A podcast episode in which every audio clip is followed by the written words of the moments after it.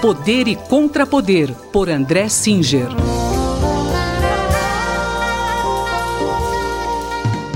Professor André Singer, esta semana, o líder do governo na Câmara, deputado Ricardo Barros, disse que vai fazer uma proposta de uma nova constituinte no Brasil.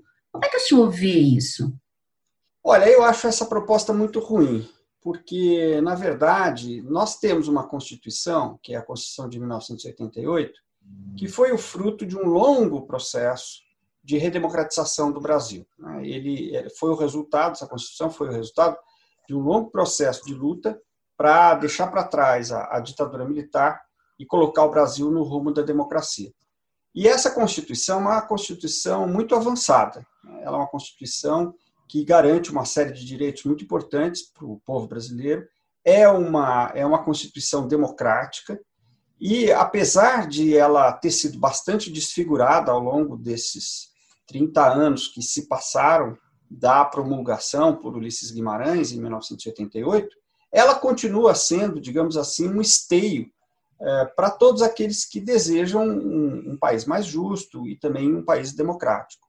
Eu acho que a maioria do povo brasileiro continua com essa expectativa, embora possa ter, como é natural, diferentes visões de como se deve alcançar esses objetivos. De tal maneira que eu não vejo, eh, na verdade, um benefício em se convocar uma nova constituinte, um plebiscito para provocar, para é, convocar uma nova constituinte, fazer uma nova constituição, na verdade, eu acho que o principal problema do Brasil está em garantir que a Constituição de 88 seja respeitada e é, realmente ela vigore. Né? Então, eu acho que seria muito ruim se uma proposta como essa viesse a ser aprovada. E qual a chance dessa proposta ir adiante? Como é que o senhor vê isso? Olha, de imediato, acho que são muito pequenas. Né? É, nesta mesma semana, o, o vice-presidente da República, general Hamilton Mourão, deu uma declaração dizendo que o governo não tinha nada a ver com aquela proposta, o que causou uma certa estranheza, porque, afinal de contas, a proposta foi feita pelo líder do governo na Câmara dos Deputados, mas o próprio líder do governo, eh, deputado Carlos Barros, declarou que não tinha consultado o governo. Tudo é um pouco estranho, porque, na realidade, um líder do governo né, nunca faria uma coisa dessa sem consultar o governo. Então, a impressão que se tem é de que foi uma espécie de balão de ensaio. Eu acho é, que é um balão de ensaio perigoso, porque, na realidade, como nós temos comentado diversas vezes, este governo que aí está é um governo que tem feito é, discursos e provocações de natureza autoritária.